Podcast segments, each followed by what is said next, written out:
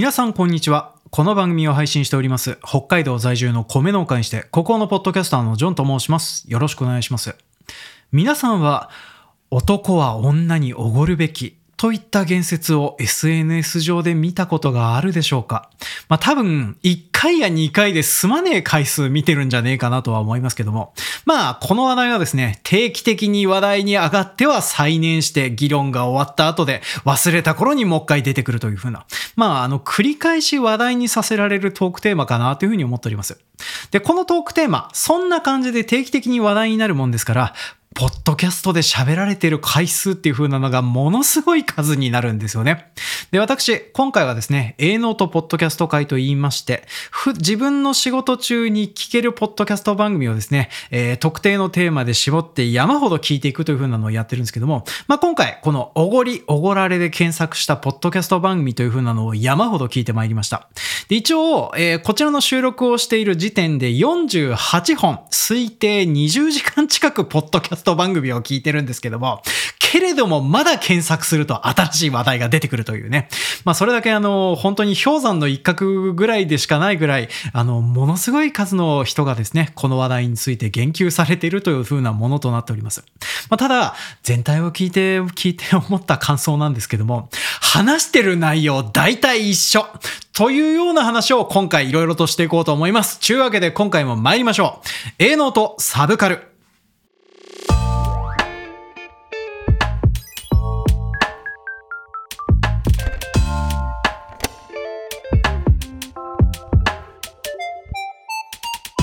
この番組は北海道在住の米農家にしてここのポッドキャスターのジョンがお送りするオーディオエッセイ番組です。今回は当番組のメインコンテンツの一つ営農の最中に聞いたポッドキャストを魚にしつつ自分が喋りたくなったことを喋る横断的ポッドキャスト紹介プログラム営農とポッドキャストのお時間となっております。で今回テーマとなりますのは男女間のおごりおごられ問題のお話をしていこうと思います、まあ、なんですけれども今回話題に挙げるポッドキャストはですね男女間というので絞っているだけではなくてですね上司部下間とか、まあ、そういうような別の関係性においてのおごりおごられもちょっと喋りの射程の中に含めていこうかなと思っております、まあ、っていう風なのも男女間のおごりおごられに関してのポッドキャストの方はですねほとんど喋ってる内容が同じなんです、まあ、なのでそれがあのどういう風な形で分類されて同じような感じになってるかという風な話をするのとであと、えーこのおごりおごられられ問題についてはですねすっきりと理解ができるフレームという風なのは実は人類学の知見から得られるようになっておりましてね、まあ、最終的にそちらの方に話は落ち着けていこうかなと思っております。で最初にちょっと今回聞いてた総論的なものから話をしていきますとまあ冒頭でも話した通りめちゃめちゃ数があります。で私あの今回は48本推定20時間近く。そう推定なのが申し訳ないのがですね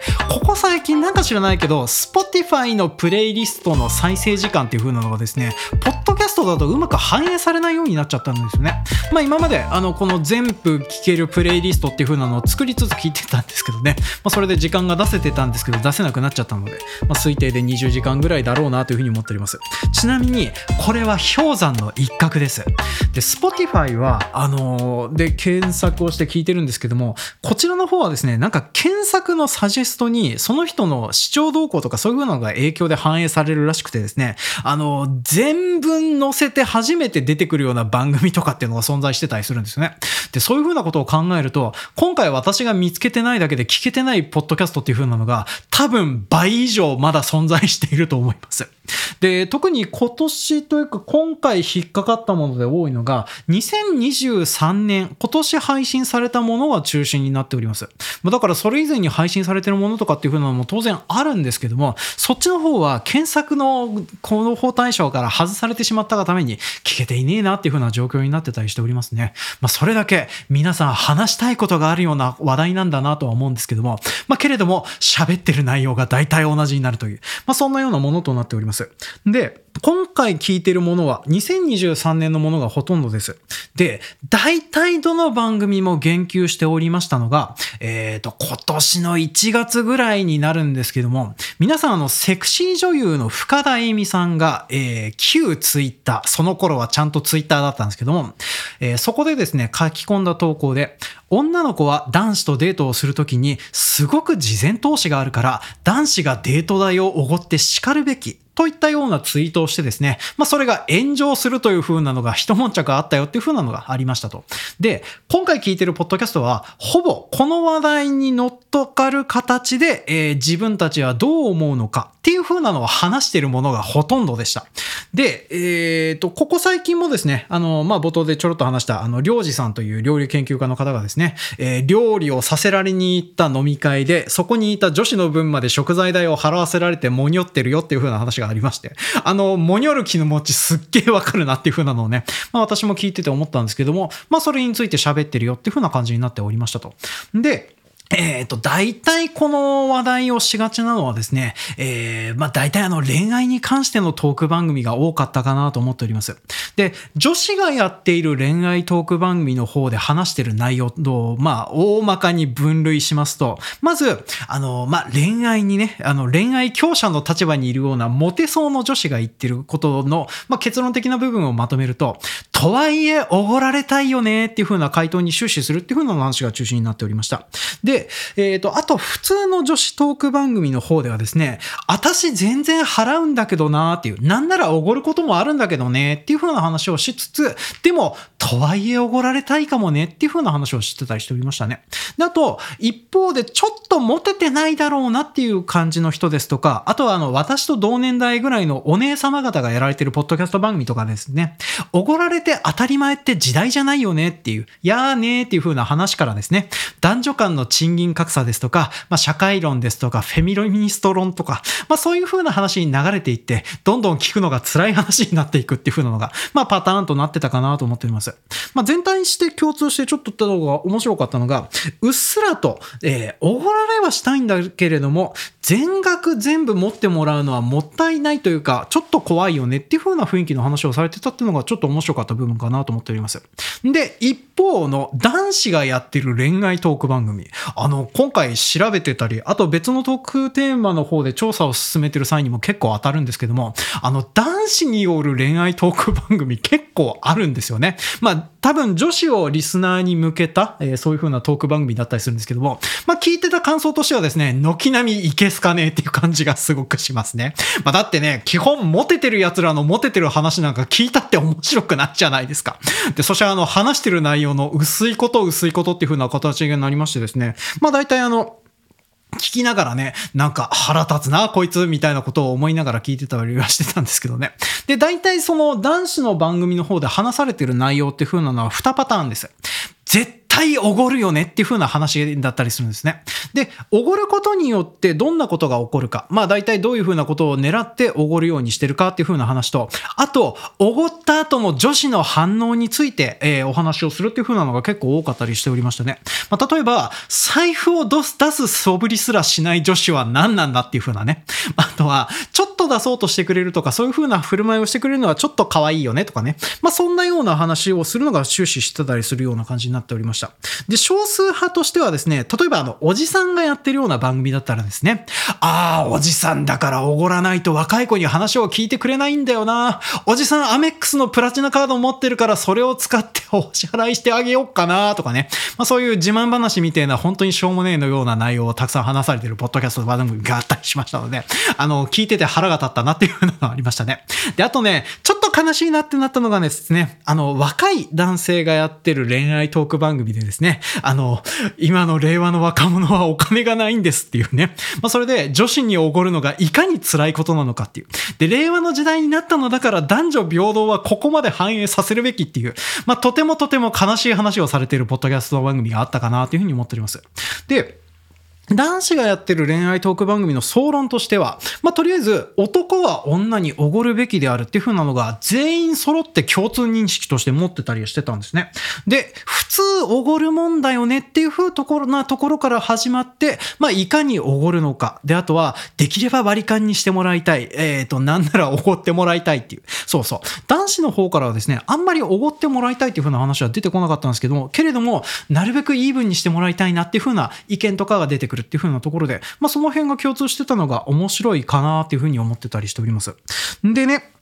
今回そんなような話のポッドキャスト番組とかをたくさん聞いてたんですけども、まあ話してる内容がこんな感じで大体あの同じ話題に終始するような感じだったりはしてたんですね。まあなんで、一個だけ代表的なところをご紹介して、で、あとはあのなんかちょっと別の話題の方も盛り込んでちょっと話をしていこうかなというふうに思っております。で、ちなみにですね、えっ、ー、と、私のスタンスから最初に話をしていきましょうか。で、このね、おごる、おごるられるという風な関係のものっていう風なのはですね、えっ、ー、と、場所と相手によって大きく異なってくるのと、あと、えっ、ー、と、この話題っていう風なのはですね、3つの話題がごちゃごちゃになってる話題なんですね。まあ、なんで、ちょっとそれを話すために私のスタンスを最初に話しておくと、まず私は、普段のお食事会、えー、例えばの恋愛関係にないような男女間ではなく、まあ、例えば職場ですとか、あとはサークルの飲み会とか、まあ、そういう風なものの場合はですね、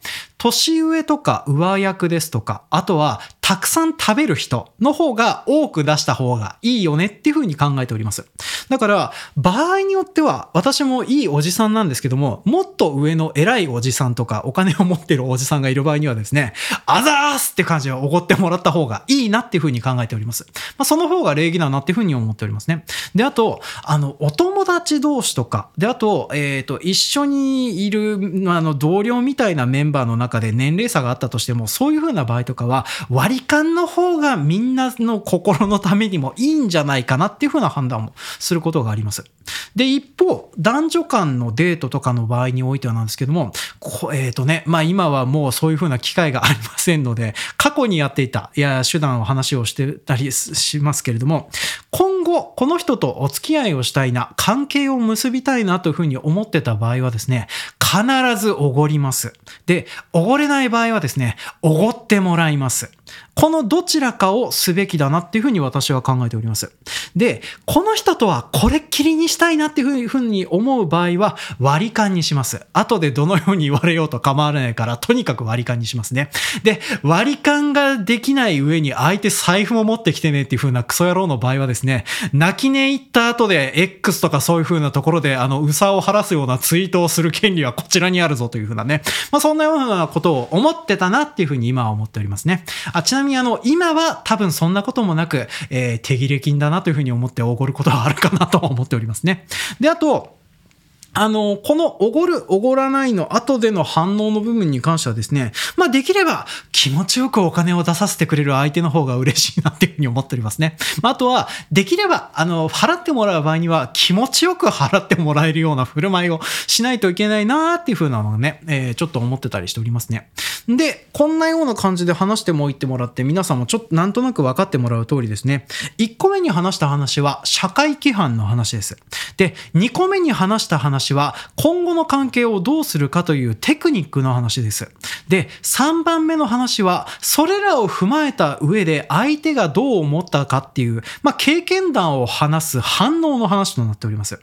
で、このね、えー、おごりおごられの話が厄介なのはですね、この規範とテクニックと反応がごちゃ混ぜになっているお話なんですよね。まあだから、規範の方で話し始めると、えー、令和の男女平等の方に反してるんじゃないかっていう風な話になってしまうし、あと、テクニック、それこそ恋愛トーク番組で話すような、えー、男女間でどうした方がいいよねっていう風な話になると、絶対にここは食い違うことになると思思うんですよね。まあ一生平行線をたどるような話題になるかなと思います。で、あと、反応の話に至っては感想になるので、個人の経験談っていう風な部分になるんですよね。まあだから、これらのものに紐づいて、えっ、ー、と、どっちかを強固するための、あの、経験談として語られることが多くなってしまうので、あの、このごちゃごちゃになっているところを整理して話さない限り結論ってのが出ようがないよねっていう風なものだったりはするんですよね。で、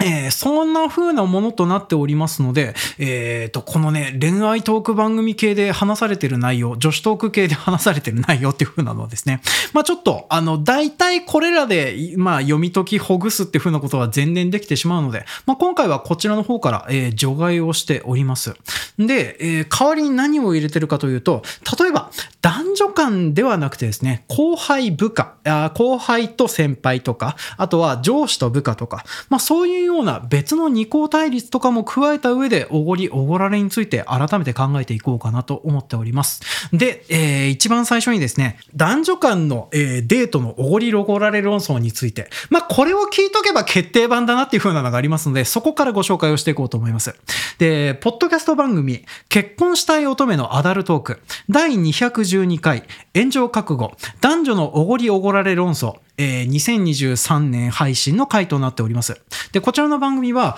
今現在も Spotify 独身だった、独占配信だったかどうかっていうのはちょっとお忘れしましたけれども、まあ、有名番組の、えー、女子トーク番組となっております。で、配信をされておりますのは、飲み歩き大好きでフリーを謳歌している肉食系女子のルナさんと、長く付き合ってきた彼と別れてから表現したバリキャリ女子のおことさんという、まあ、ミオリエの女性お二人が配信しております、恋愛やや男女間やらの話題題が多いポッドキャスト番組となっております。まあ、とにかく元気が良くて景気がいいなっていうふうに思っております。まあ、それのおかげでですね、まあ、いろんなラジオ番組、えー、オールナイトニッポンとかに出てたんだったかなとかも出ておりますし、あとは去年のポッドキャストウィークエンドとかで大盛況だったとかね、まあ、そんな感じで、まあ、聞いてる人も多いんじゃねえかなっていうふうなポッドキャスト番組となっております。で、こちらのポッドキャスト番組のこの回ではですね、男女のおごり、おごられについてアンケート調査っていうふうなのを行ってるんですね。で、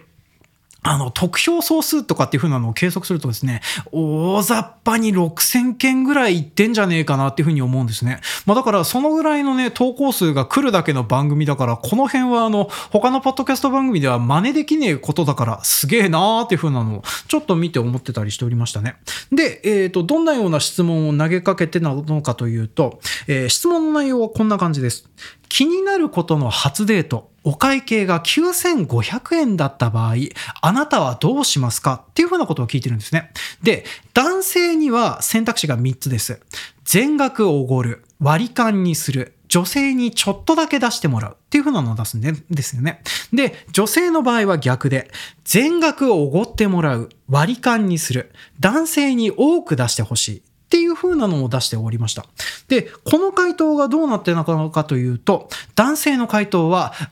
全額おごるがぶっちぎりの1位となっております。で、その後にちょっと量を減らして女性に少しだけ出してほしいという風なのが出て、最下位、それもかなり少数の最下位で割り勘となっておりました。で、女性の回答は、男性に多めに払ってほしいが1位となっておりまして、僅差で全額おごってほしいが入ってるんですね。で、えっ、ー、と、かなり票数を離して最下位が割り勘になってたんですね。で、今回ここで覚えておいてほしいのはですね、男女ともに割り勘が最下位になってるっていう風なところが非常に面白いところだなっていう風なのも思っております。で、ちなみにあの、男性側にもおご、女性におごってほしいっていう風な選択肢が入ったりですとか、あと女性側にも男性に全額おごるっていう風な選択肢が入ってたら、また結構違ってたような感じになるんじゃないかなと思ってたんですけどね。まあけれどもね、まあとりあえずこのアンケートではこんな感じとなってたりしておりました。で、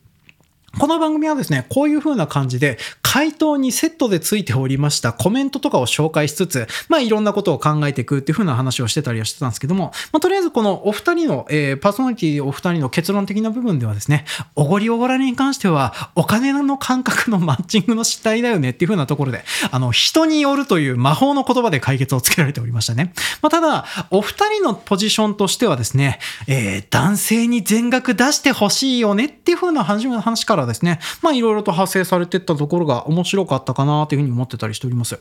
でね、えっ、ー、と、私この回を聞いて、ちょっと聞いてて面白かったなっていうふうなのが、あの、あと女性は好きな人、とりあえずお付き合いをしている人ですとか、彼氏になりそうな人に関しては、割り勘にしたい、お金を出したいっていう風なのが割とあるみたいっていうところがちょっと面白かったなと思っております。あの、そうそう、男遊びをしてるとか、そういう風な時とかは全額おごってもらうのは当たり前なんですけど、それが彼氏になった途端、割り勘にしてもいいかなっていう風に思うようになるのは、まあ、ちょっと面白い部分かなっていう風なのは思っておりますね。で、あと、嫌いなやつとはもう二度と会いたくないから、えっ、ー、と、手切れ金にしたいんだけれども、けれども金すら出したくないっていう風な話をしておりましてね。まあ、あの、ここ最近、まあ、例えばこのアダルトークもそうなんですけども、私あの、リリー・フランキーさんがやってる、リリー・フランキーのスナックラジオっていう風なのを好き好んで聞いてるんですけどね。まあ、そこでも出てくる女性の反応とかそういう風なのを聞いてるたびに思うんですけども、理不尽だなっていうふうなことがしょっちゅうありますね。あの、そう。なんか、いつまで経っても彼女たちの気持ちはよくわかんねえなっていうふうなのですね。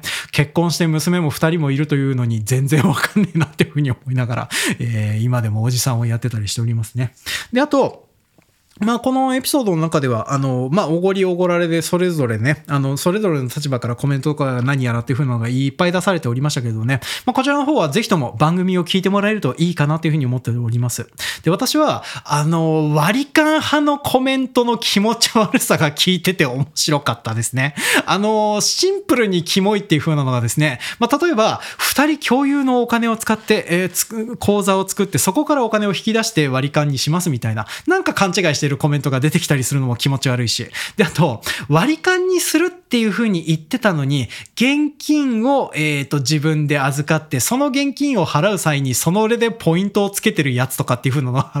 あったりすると腹立つっていうふうな、まあコメントとかがあったりして、ポイント泥棒っていうふうなのをね、まあ思ってたりしておりましたね。まあそんな感じで、なんかあの、いろいろとね、えっ、ー、と、割り勘派っていうふうなのは少数派になるぐらい。で、そして割り勘派は割り勘派で、なんか考えてることが変だよねっていう風な感じになるような、まあそんなような代物になってたかなっていう風に思っておりますね。で、えー、続きまして、ちょっと毛色の違うけれども似たような女子番組、えー、こちらはですね、ポッドキャスト番組東京ヤングボス第59回、おごる、おごられる論争から考える日本のジェンダーギャップ、女性の社会進出と男性側のプライドの話、えー、2023年3月配信の回となっております。で、こちらのポッドキャストはですね、えっ、ー、と、あの、かっこいいロゴサウンドロゴでおなじみのスピナー制作のポッドキャスト番組となっております。で、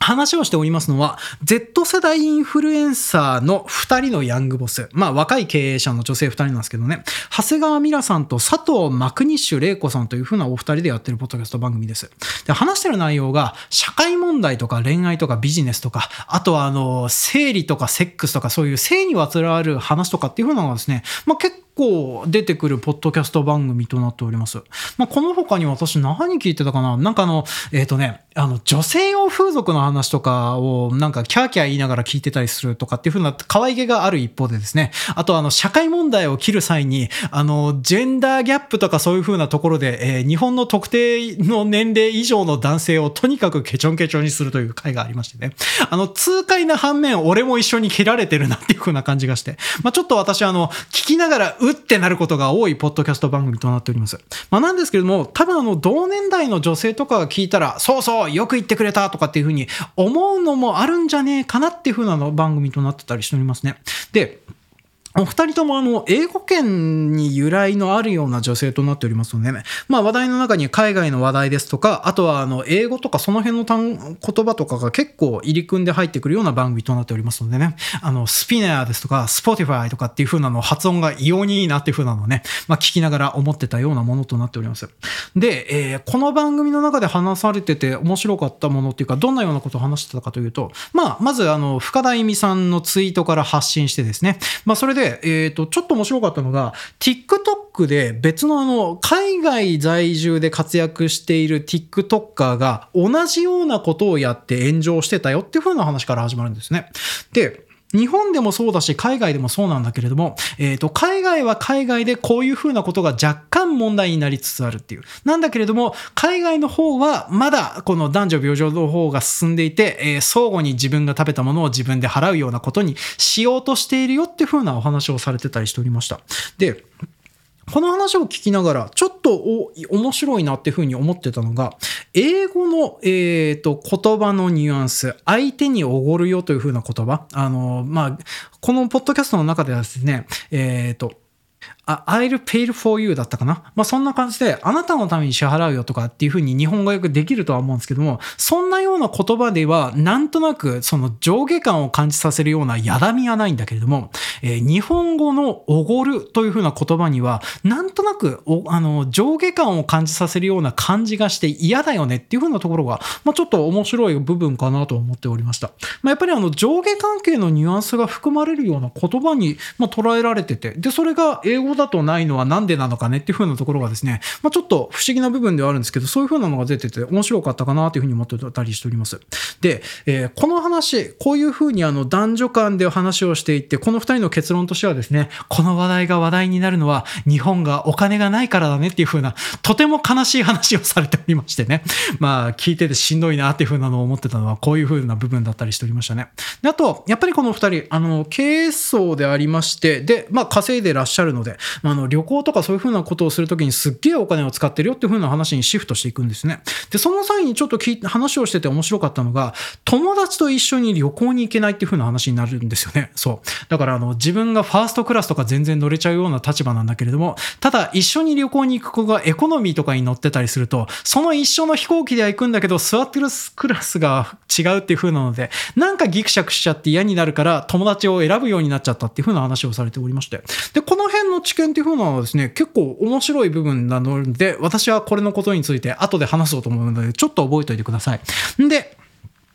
えー、こんなような東京ヤングボスの話を聞いたのでですね、えー、地方のオールドボスの話をちょっとしようと思います。で、こちらはですね、ポッドキャスト番組5分間だけお付き合いくださいという、えー、っとですね、あの、日本の地方都市で、あの、まあ、零細の、えー、畜産業を営ま、営まれている落書きの倉さんという風な方が配信されているポッドキャスト番組となっておりましてですね、あの、東京ヤングボスを聞いた後で、この温度差で聞くとですね、あの、熱帯魚なら死んじゃうぐらいの温度差がある辛い話をされておりましてね。まあ、5分間だけお聞きくださいというふうなタイトルの通り、内容はですね、大体このおじさんが5分間ぼやいていくっていうふうなところを、えー、いいところまで行ったなっていうふうなところで急にブツって切れるっていうふうな類の番組なんですね。まあ、私あの好きで時々聞いてたりはするんですけれども、まあ、けれども、そんな感じの中で話されてた内容っていうふうな何かというと、まあ、おごりおごられっていうふうなところで、で、このおじさんが話してたのは男女間の、まあ、当然結婚してたりするし、あとは羽振りが良くないのでね、2号3号もいないような状況なのでね、あの、まあ、上司と部下、まあ、特にあの、パートさんと経営主っていう風な感じのところから、えっ、ー、と、このパートさんに飲み会を誘っておごってあげたいとかっていう風なことを考え始めるっていう風なところがあるんですね。で、その話をしてる際にですね、どうせこういう風なことをやるぐらいだったら、給料を上げるとか休みをくれとか言われるんだろうなっていう風な話をされておりましてね、本当にあの、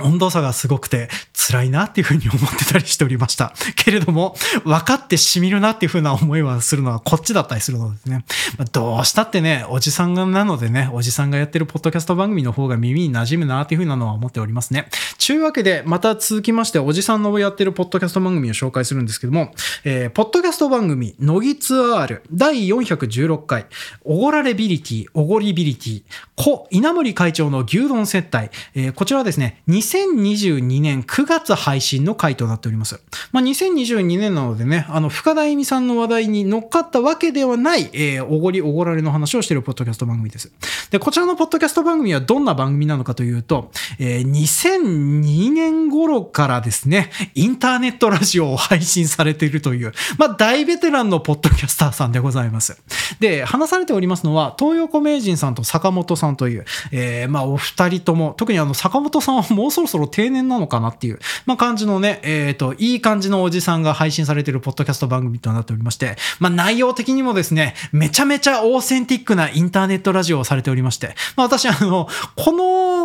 えっと、調査をきっかけに聞くようになって、まあ、最近も最新回を結構追うぐらいには、まあ、好きで聞いてるポッドキャスト番組となっております。で、どんな感じでオーセンティックかっていうとですね、まず、今回の話題、本編が始まるまで30分間、おじさんがキャンプ場でキャッキャウフフしながら話をしてるだけっていうね、あの、今では非常に嫌われてるオープニングトークが長いという風なのを30分もやってのけてるっていうのが、まあ、最高だなっていう風に思っております。で、私はあの、このオーセンティックさが好きですね。まあ、いろいろと聞いてたりはするんですけれども、あの、まあ、統制風ではないっていう風なところが最高なのでね、このまま頑張っていってほしいなっていう風に思っております。で、こちらのポッドキャスト番組で話されている内容的な部分ではですね、おごるおっさん側の意見を、えー、いろいろとしております。まあ、だから内容としては、いかにおごるかっていうね、で、いかにかっこよくおごられるかっていうようなね、まあ、そういう風な、えっ、ー、と、おごりの作法的な部分の中心に話をしておりました。で、お話の中心になるのが、故稲森会長。これはあの、京セラという会社の、えっ、ー、と、経営の神様とかね、そんなような呼び名がいっぱいついておりました、えー、稲森和夫さんのかっこいいおごり方の話をしてるんですね。で、この稲森会 長のおごり方なんですけども、日本一回転の早い吉野家。あの、牛丼チェーンの吉野家ありますよね。まあ、それの、えー、有楽町店っていう風なのが、まあ、一番人気で一番回転率が高いっていう風なお店なんですけども、ここで接待をしたよっていう風なエピソードの話から始まってるんですよ。まあ、それこそ、あの、ラモス・ルイ、あの、サッカー選手のラモス・ルイと、えっ、ー、と、稲森会長がこの、えっ、ー、と、まあ、接待をしたよっていう風な話をされてたんですけども、その際にはですね、まあ、稲森会長が牛丼をた、えっと、えっ、と、一杯ずつ頼んで、それであの、みんなで牛皿をつつくっていう風なのをやってたそうなんですね。で、牛皿をつつくしってって、稲森会長が一切れだけ余してそれをくれたっていう風なところが美談として語られてるっていうね、あの、すっげえかさ、か、あの、まあ、稼いでらっしゃる、えー、企業の会長さんがですね、料亭とかそういう風なのでもなくて、牛丼屋で接待をしてるっていう風なところが、まあ、すげえよねっていう。で、稲森会長クラスになると、えっ、ー、と、この吉野家でおごったとしても、それなりに価値が出ててしまって接待として成立してしまうっていう風な、まあ、そういう風なところが非常にかっこいいよねっていう風なところからですね、あの、まあ、このお二人のおごりエピソードの話をされたりですとか、まあ、あとは、あの、えっ、ー、と、野球選手の人のなんか、まあ、えっ、ー、と、まあ、えっ、ー、と、まあ、アクセサリーをおごったエピソードとか、まあ、そんなような話とかもされてたりしておりました。で、私はあの、この話を聞いてですね、あの、面白いなっていうふうに思ったのが、この稲森会長の話でございますね。まあ、当然のことながら、相手との立場の差みたいなある人の場合はですね、どんなしょうもねえものでもおごりにせ、あの、なってしまうんだなっていう。まあ、一応あの、このポッドキャストの中でもですね、稲森会長のことだから、実はそういうエキストラの、あの、やつとかを全部社員としてその店の中に入れて、安全性を保ってたんじゃねえのかとかね。まあ、そんなようなことまで話されてはしましたけれども、けれどもそうでなかったとしてもですね、あの、牛丼屋で接待をしても成り立ってしまうっていう風なところのキャラの強さっていうのがすごいかなというふうに思っております。まあ、だってね、あのー、それこそ、ジョジョ園とかで、なんかあの、芸能人の人、えっ、ー、と、勝慎太郎とかっていう風に言っていいのかな？勝慎太郎とか石原裕次郎とかが、その場にいる人の全員のお支払いを持って帰りましたよ、みたいな逸話とかは結構あったりしますけどね。まあ、ジョジョ園は高いのであれですけどけども、ただ、同じことを、例えばスタバでやりましたとか、うん、スタバは前会計だからダメだな。ファミレスとかでやりましたとかっていう風に言ったとしても、多分成立するんじゃねえかなという風に思っております。おごってもらえたっていう風なところで、まあ多分、あの、好感度が上がったりするとかっていう風なのもあるとは思うのでね。まあなんかこういう風な手段っていう風なことを考えると非常に面白い話かなっていう風に思ってたりしております。で、実際にこういう風な比嘉の、えっ、ー、と、立場の差とかっていう風なことがあったりすると、例えば、えー、港区女子がおじさんにおごる場合とかはですね、コンビニのコーヒーとか、スタバのなんか、なんとかフラペチーノとかでも成立しちゃうんだろうなっていう風なところがですね、まあこういう風な部分かなという風に思ってたりしております。あの、お高いバッグを送った後で、えっ、ー、と、手作りで原価1000円を切ってるようなチョコレートを返しましたでも、多分成立するのはこういう風なことかなっていう風なのね、まあちょっと思いながら思ってた次第でございます。で、こんな感じの話で、おごる側の話が出た一方、おごられた側はどうしたらいいのかっていうふうなことを話しているポッドキャストで興味深かったのがですね、えー、ポッドキャスト番組、働く女と〇〇と、第12回、30代女、おごりおごられと適度な気遣いが未だにわからない。ゲスト、白井陽、えー、2022年12月配信の回となっております。で、こちらの番組は、編集者であり、コンテンツプランナーの小沢彩さんが、毎回様々な業界で働く女性をゲストにお招きして仕事や働く女性に刺さるコンテンツについてお話をする番組となってるそうです。で私はあのこの回とあとちょこちょこ他の回も聞いてたりするんですけどね、えっ、ー、と冒頭で短いキャッチになるようなセリフを言って変えて少し短いジングルが流れてでそして即座に本題に入るというあのオーセンティックなポッドキャストとは真逆のあの現代に非常に向いているポッドキャスト番組をされておりまして、まあ、あの非常にいい作りの番組だなというふうに思いながら聞いてたりしておりました。で、この話はですね、えっ、ー、と、まあ、冒頭、ちょっとバズりバズったなどの話はしてたんですけど、まあ、こっちの方はちょっと関係ないので割愛させてもらって、あの、職場でのおごりおごられについて、どのような返礼をしたらいいのかとかっていう風なので、気遣いがよくわからなくなるよねっていう風な話をされてたんですね。まあ、例えば、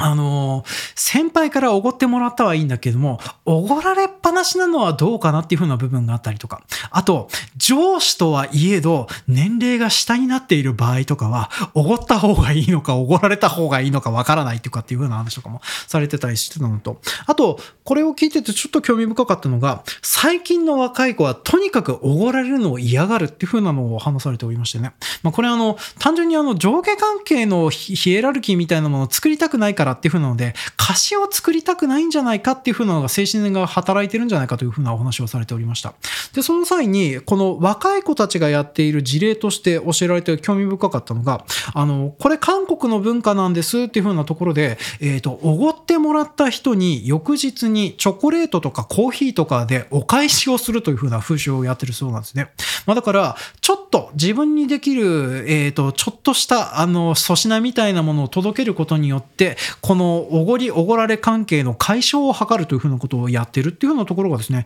まあ非常に面白いことをやってんなーっていうのをちょっと聞いてたりしておりました。で、この話を聞いてて思いついてた、面白かったのがですね、あとはこの人、まあどんどん中堅になってきてて、気づいたらどんどん権威を持つ側になってきてるっていう。で、その結果ですね、自分もおごるような機会が増えてきて、で、相手が嫌がっているのにおごった方がいいのかなとかね、まあそんなようなので逡巡するようになってきてて、まあわかるなーっていう風な気分になるようなポッドキャスト番組でございましたね。なんか私はこの番組結構好きだなーっていう風に思っておりますのでね、まあ皆さんもちょっとよかったら聞いてもらえるといいかなと思っております。で、最後にですね、ちょっと私があの、こまあ普段から聞いていてすごく好きな、えー、ポッドキャスト番組の中で喋られてる内容を紹介します。で、ポッドキャスト番組、下水道の巨大城には実在した。第553回、ゲスワに2023年3月増刊号、PSVR2 発売、男と女のお会計、命の価値会議、えー、2023年3月配信の回となっております。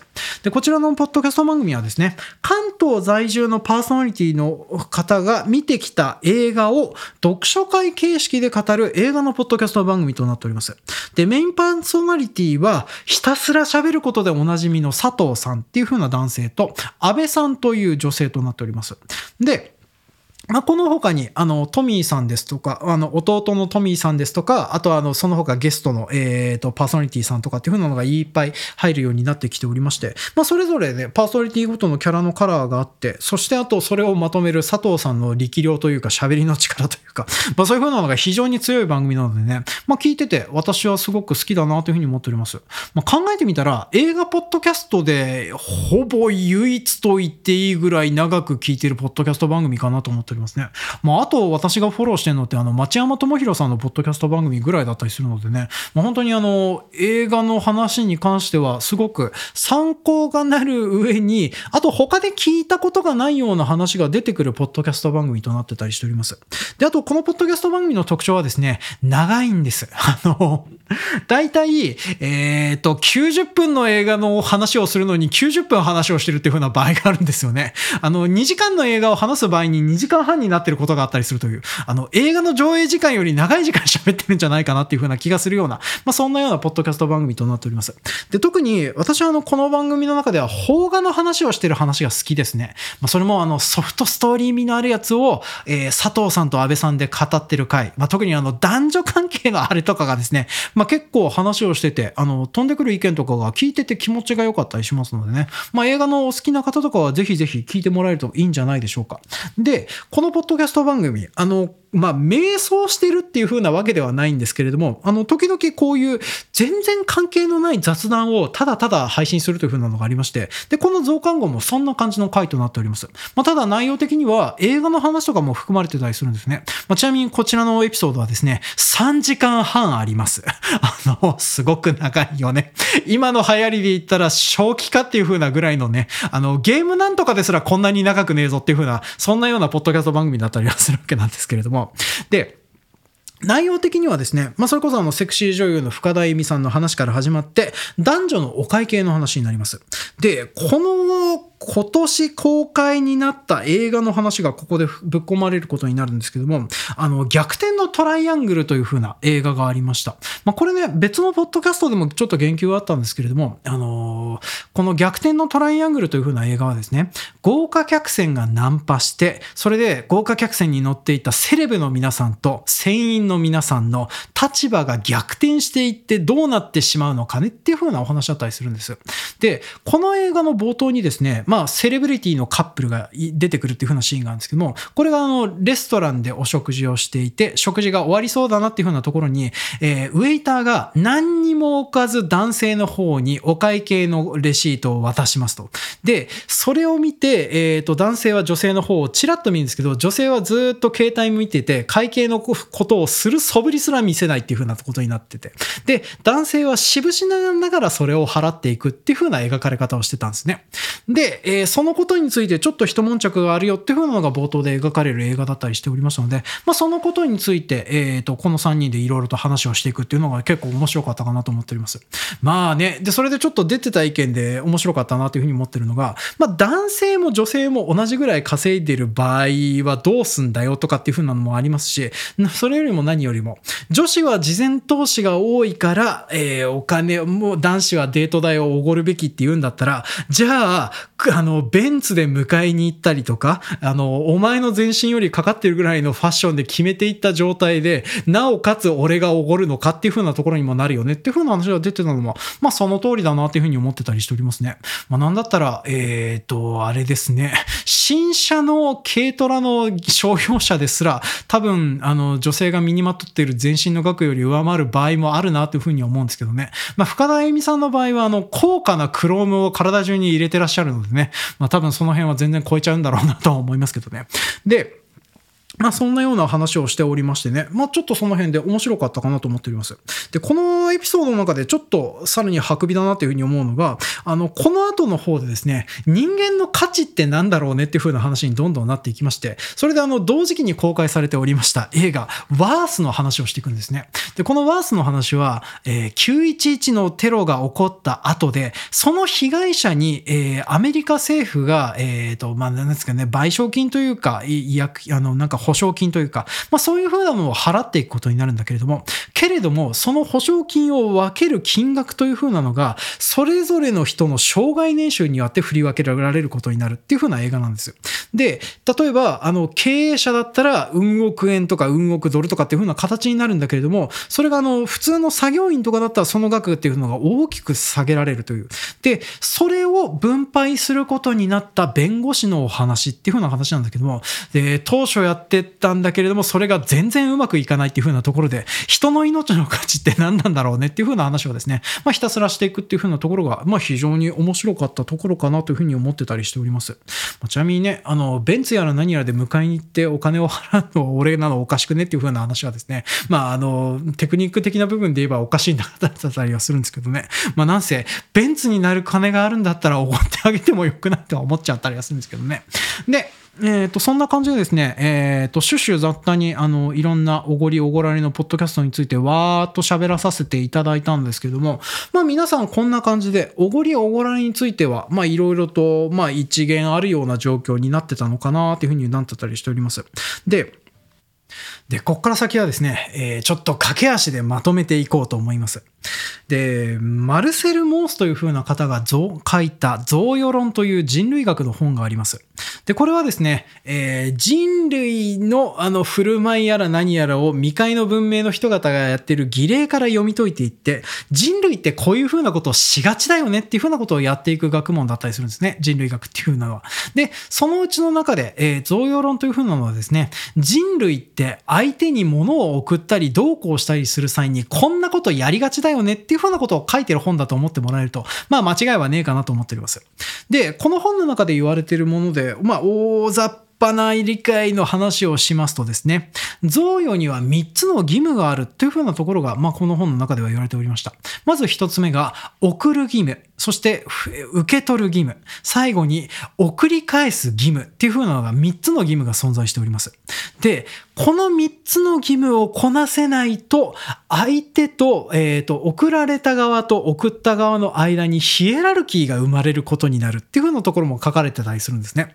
で、これを踏まえると、あの、おごり、おごられについてのやだみですとか、あと、なぜおごった方がいいのかですとかっていう風なのが、随分と、えっ、ー、と、まあ、読み解けるようになってくるのかなというふうに思っております。まあ、ちなみにこの送ったり送られたりするというふうな関係はですね、人類にとってかなり古くからやっている、相手と関係を結ぶための行為になってるんですね。まあ、だから、あの、金銭の交換とかそういうふうなものが発達する以前から行われている、相手と社会的な関係を結ぶための行為だったりするわけなんです。まあ、だからね、本当にあの、人類の古い OS に仕組まれてるやつだったりするので、まあ、ここから逃れることはなかなか難しいねっていうふうな代物だったりしております。で、これを踏まえて、おごる、おごられるというふうなものを考えていきますと、まず、おごるというふうな行為は贈与に当たります。まあ、だから、えー、この人とこれから関係を結びたいなって考えた場合にはですね、相手に贈与をしなければならないんですね。だから、あの、割り勘とかっていう風な行為は、相手と対等の立場、相互に送り合って相殺しているような状態になりますので、おごったことにはならないので、結果として相手と関係が切れるという風な行為になると私は考えております。じゃあ逆に、おごられるという風な行為はどういう風なものなのかというと、まあ相手に関係を結ばされた状態となっております。で、相手におごり返したり、何かお礼をしなければ、自分は相相手との立場の中で社会的地位なり何なりでヒエラルキーができてしまうんですね。だから、先輩が後輩におごったり、上司が部下におごったりするのは、このヒエラルキーを維持するのに一役買っている代物かなって私には考えております。で、私はあの、こんなものをなんで知ってるかというと、えっ、ー、と、農業関係者の中でですね、ご講師を出すという風な文化が昔からあるんですね。まあ今でもあの、農業関係者でお酒を飲んだりする際にはご講師を出すという風な文化があって、まあ私ももうおじさんの立場なのでお金を出す側になってたりしてたんですけども、で、これね、若い頃に役だけ上になっちゃって払わなくちゃいけないかったっていうのがいろいろありまして、それがなんでやらなくちゃいけないのかっていう風なことを先輩に聞いてもですね、お前にもいつかわかる日が来るっていう抽象的な回答をされて、結果わからないから自分で調べる方がなかったっていう風なので、まあこの贈与論とかにあたっていろいろと考えてたりしてたんですけどね。まあ要は、先輩とか上役とか、そういうような立場になった際に、相手とのヒエラルキーを明示化するためには、まあ、肩書きだけではなく、こういう風な行為も必要なんだよっていう風なところだったりするんですね。まあ、現代人そういうような原始的なことをしなくても伝わるじゃないですかって思われる方もいらっしゃると思うんですけどもね。ただ、原始的な部分で動いてる人間がいかに多いかっていう風なことを考えるとですね、まあ、特に地方都市はそうなんでございますよね。まあ、そういう風なことを考えると、まあ、こういう風な部分もうまく使っていった方がいいよねっていう風に私には考えておりまして。まあ、だからそういう風な際には自分からお金も出しますし、あと出してもらえるんだったら、あざーすって感じで受け取るっていう風なのも礼儀だなという風に思ってたりするのはこういう風な部分だったりしております。まあ、ただ、ヒエラルキーを生むっていう風なところがですね、なかなかにちょっと難しい部分だったりするんですね。まあ、例えば、一方的におごられ続けるっていう風な状況になってくるとですね、あれこれ私抱かれないといけないのかなっていう風に不安感を覚えるっていう風なこともあるかもしれねえなっていう風なのもちょっと思うんですね。まあそういう風なので、この人とこういう風な関係結んで本当に大丈夫かなっていう風な不安感がアダルトークのアンケートの中に出てきた、ちょっとだけ自分で払いたいっていう風なのに現れてきているんじゃないのかなと思うんですね。まあ男性側のあの女性にちょっとだけ出してほしいっていう風なのは耳っちいなっていう風な部分だとは思うんですけどね。そうそう、あの、そう、耳っちいななんですよ。あっちの方はただのケチだなとは思うんですよね。まあ男性は基本的に全額おごるか、全額おごってもらうかぐらいの、あの、度量を見せた方がいいかなと思うんですね。でね、まあそんな感じでお互いにおごったりおごられたりとかっていう風なのにこんな関係がありますと。で、あと割り勘は割り勘で結構意味のある行為だなという風に思っております。まあ、特に関係を切る際には割り勘でなければいけません。なんでかっていうと、あの相手に貸しが作った状態で別れたりすると、それは比例をそしられて叱るべきような状態になっちゃうんですね。だから、あの、あの女おごってやったのに財布すら出さねえんだっていう風なことを言う権利はおごった側には私はあると思います。で、そしてしてその道義的な、あの、部分を準拠するのも、この辺の部分なのかなっていうのはね、ちょっと思ってたりしておりますね。まあでも女性は理不尽ですから、あの、おごられた上にその人がいかにひどかったかってことを好きかって言うんでしょうけどね。まあそれはそれで可愛げのある部分なんでね、ぜひともそのままでいてほしいなとは思うんですけどね。あのね、どこにフォローをしたいのかよくわかんないですけれどもね。まあそんな感じで、あの、これを通してみると、あの、関係を切るためには、えー、割り勘にするっていう風なのもありますね。で、あとちょっと話をしときたいのが、この友達同士とか、あとはあの、なるべく対等な関係でいたいなっていう風な方に関しては、割り勘じゃないといけなかったりするんですね。で、これは、あの、お互いにヒエラルキーができてしまうと、関係がおかしくなっちゃうってことがあるんですね。例えば、友達同士で相手におごっちゃうっていう風なことが状態化するとですね、それはあの、友達じゃなくて射程みたいな扱いにどんどんなっていくんですね。まあ、だから、どんどん友情関係っていう風なのが結びづらくなっちゃうよっていう風な感じになるので、あの、スネ夫が友達作りづらそうなのはこの辺の理由だなっていう風なのはね、ちょっと思ったりしております。まあ、だから友達と友達でいるためには、あの、相手に無茶をさせないようなお店を選んで、みんな同じ金額を払ってっていう風なことをやらないといけないので、大人になると友達を作るのが大変っていう風なのはですね、あの、金銭格差とかそういう風な部分が発生してしまうからなんだろうなっていうのはね、ちょっと寂しくなるなっていう風な部分だったりしております。まあ、男女間がね、楽なおかげでですね、おじさんとかが不倫しがちなのはこういう風な部分なのかもしれないんですね。そう、おじさんは友達を作るのが下手っていうね、不倫の方がまだ簡単なのかよっていう風なことがね、本当にひどいなっていう風なのをいつもちょっと思ってたりしておりますけども、まあ、けれどもこの辺もね、お金のやり取りのあの、格差とかそういう風な部分で寂しい感じがするような部分だったりは、すらーなーっていうのはね、ちょっと思ってたりはしておりますね。で、この人類学的な部分で、あの、まあ、行為としてこんなような形になってるよっていうふうな部分を考えると、あとは惰性でどの部分についてもいろいろと話ができるかなとは思っております。まあ、社会規範に関してはですね、社会規範のルール上でこうなってるっていうふうな、まあ、別の議論にはなっていくんだけれども、けれども人類こういうふうなことをしがちだよねっていうふうなところを念頭に置いておくと、まあ、社会規範の話とかっていうのもしやすくなってくるんじゃねえのかなというふうに思っております。まあ、例えば、これから男女平等の世の中になっていって、で、あの、女性も社会進出で所得が増えてくるんだったら、だったら女性もおごるようにした方がいいよねっていう風な時にこれがどういう風な形になってくるかというと、誘った側がおごるって形に落ち着くんじゃねえかなって私は思います。まあ、だから、あの、そう、誘われておいて男性がおごるっていう風なことは今まであったかと思うんですけども、女性が誘って女性がおごるっていう風なパターンもこれから全然成立するんじゃねえかなとは思っております。まあ、それこそが多分男女平等とかそういう風に言うんだったらそっちの方がいいんじゃねえかなという風に思っておりますね。で、あと、えっ、ー、と、最後にちょっとこの深田意味さんの話をですね、ここの方から考えていこうかなというふうに思っております。で、こっちはですね、ちょっとまた別の話にもなってくるんですけども、深田意味さんとか、ああいう、えっ、ー、と、例えばセクシー女優さんですとか、女優さんですとか、アイドルさんですとか、まあそういうふうな人がですね、深田意味さんの発言に乗っかって、私もそう思いますっていうふうなのを挙げられてて、燃えたり燃えなかったりしてたっていうふうなのがあるんですけども、これは彼女たちが、えー、こういうような美貌でですとか時間ですとか、そういうふうなものを売っているからだっていうふうな話なんですね。まあ、要は営業トークなんですよね。だからこれあの、例えば深田恵美さんの例で言えば、あの、あれです。近代日本の遊郭にいた太夫さんみたいな感じですね。私は、あの、お安い女じゃおまへんでみたいな感じの。要は、それだけお高い女なんですよ。アピールの一つなんだろうなというふうなのは思っております。で、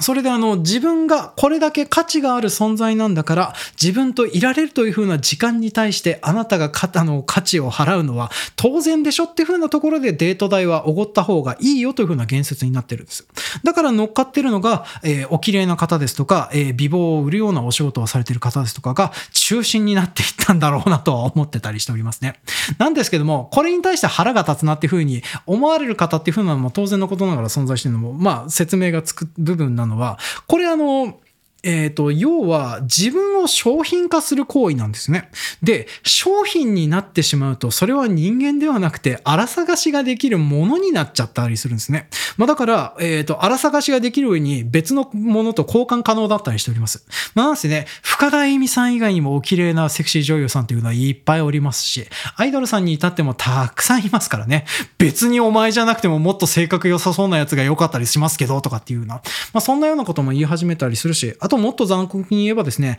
鼻がもうちょっと低い方がいいのになとかね、胸もちょっとある方がいいし、あと、なんなら若い方がいいのになっていう風な感じで、どんどん交換可能なものになっちゃってきてたりするっていうので。で、ミソジニーの男性とかがいろいろとやり玉に入れてどうこう言えてたっていう風なのは、相手を物化してどうこう言うっていう風な行為だったんじゃねえのかなっていう風なのがね、まあいろいろと聞きながら思ってたりしてた部分だったりするんですね。まあ、ちなみに、あの、稲森和夫とかこの辺はですね、まああの、こういう風なな営業ツイートとかそういう風なわけではなかったんですけどね。まあ自分自身に価値があると、えー、本当に安いところでおごらったとしても、おごった効果が非常に大きかったりするし。あと、その人自身に価値があるっていう風な場合はですね、なんならおごられるっていう風な選択肢も出てくるんじゃねえかなって私は思ってたりしております。